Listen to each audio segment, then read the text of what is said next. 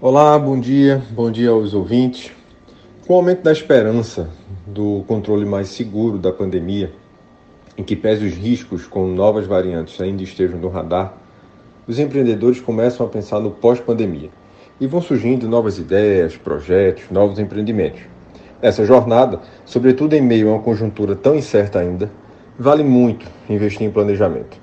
E o destaque que eu faço aqui: planejar não significa adivinhar o futuro ou precisar saber como será o futuro para fazer um planejamento, mesmo porque sabemos que isso é impossível.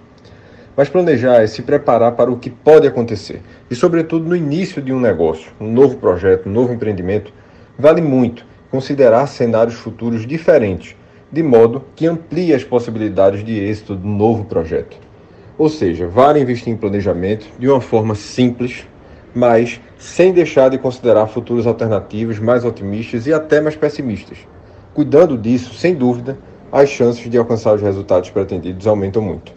Um abraço, bons planejamentos e uma boa semana para todos.